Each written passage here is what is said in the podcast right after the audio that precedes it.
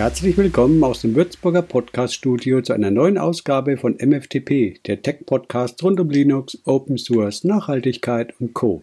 Heute mit dem Thema, warum ich keine Smartwatch brauche.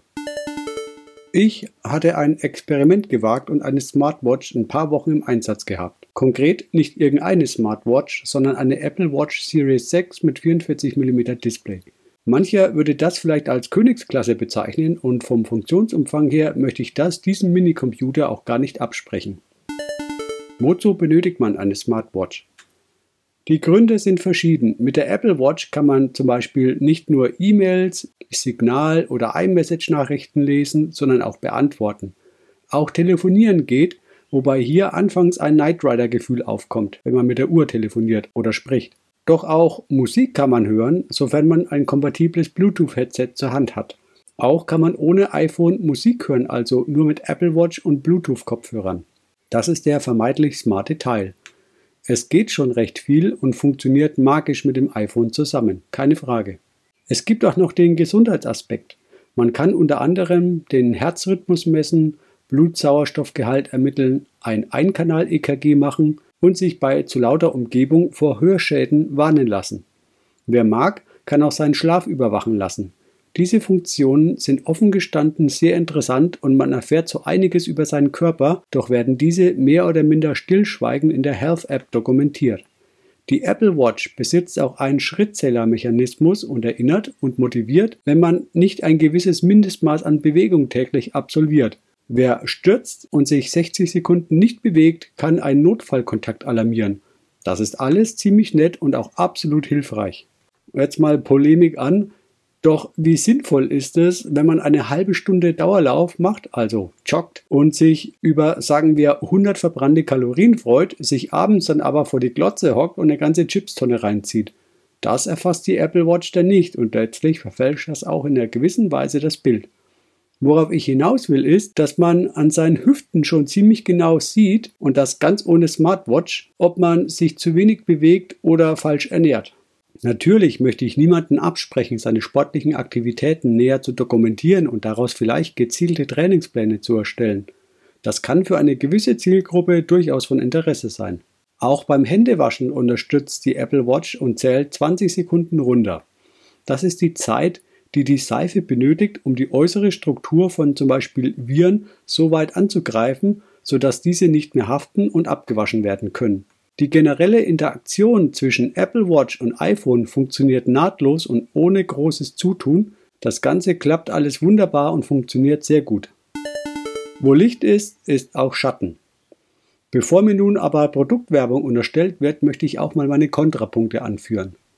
Wer eine Apple Watch kauft, muss diese, da sie wasserdicht ist, induktiv laden. Eine kleine Ladeplatte ist im Lieferumfang dabei. Doch wann genau der beste Zeitpunkt zum Laden ist, ist nicht dingfest zu machen. Wer nachts lädt, kann seinen Schlaf nicht überwachen. Sollte man also früh beim Duschen laden? Hoffentlich verkraftet das dein Geldbeutel, denn die Watch braucht in etwa eine Stunde, bis sie voll ist. Da geht viel Warmwasser durch die Leitung.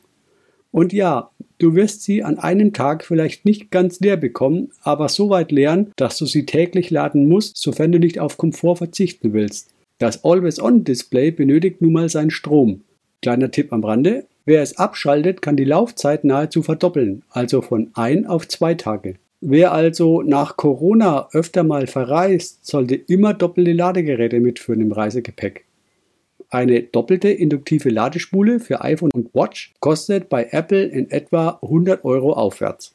Die permanente Kopplung von iPhone und Apple Watch zollt also Tribut in Form von Akkulaufzeit auf beiden Geräten.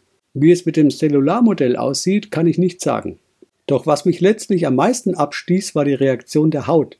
Ich hatte ein Modell mit Sportarmband im Einsatz. Das verträgt sich wohl nicht mit jedem Hauttyp. So entstand am Handgelenk auf der Innenseite ein Hautausschlag an zwei Stellen, wo das Band anlag. Das kann eine Reizung der Haut durch Schweiß, Sonnencreme oder Seifenreste oder von allem etwas sein.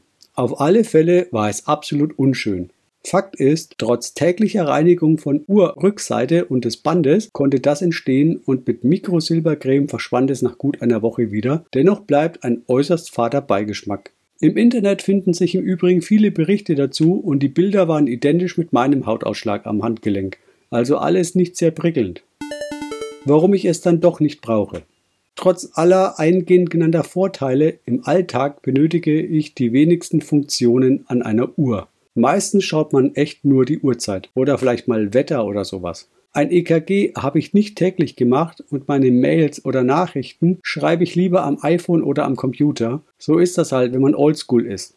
Auch fiel mir auf, dass ich nicht permanent so ein Ding am Handgelenk haben möchte. Bei meiner klassischen mechanischen Uhr nervte es mich jährlich einmal die Batterie austauschen zu lassen, weil sie leer war.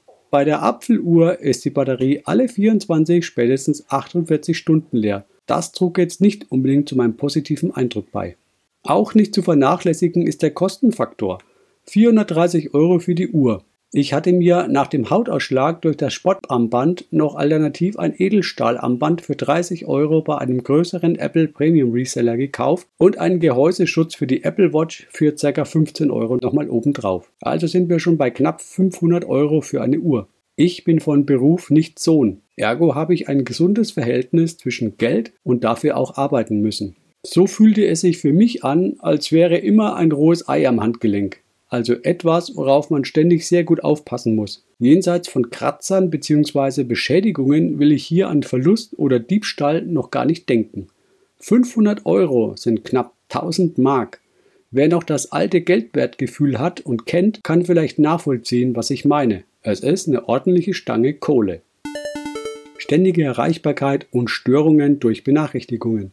Abgesehen, dass ich für eine Uhr keine knapp 500 Euro ausgeben mag, ging es mir mit der Zeit auch auf die Nerven, dass ich ständig Benachrichtigungen ans Handgelenk bekam. Und nein, ich bin kein Smartphone-Junkie, der ständig in Chat-Apps hängt.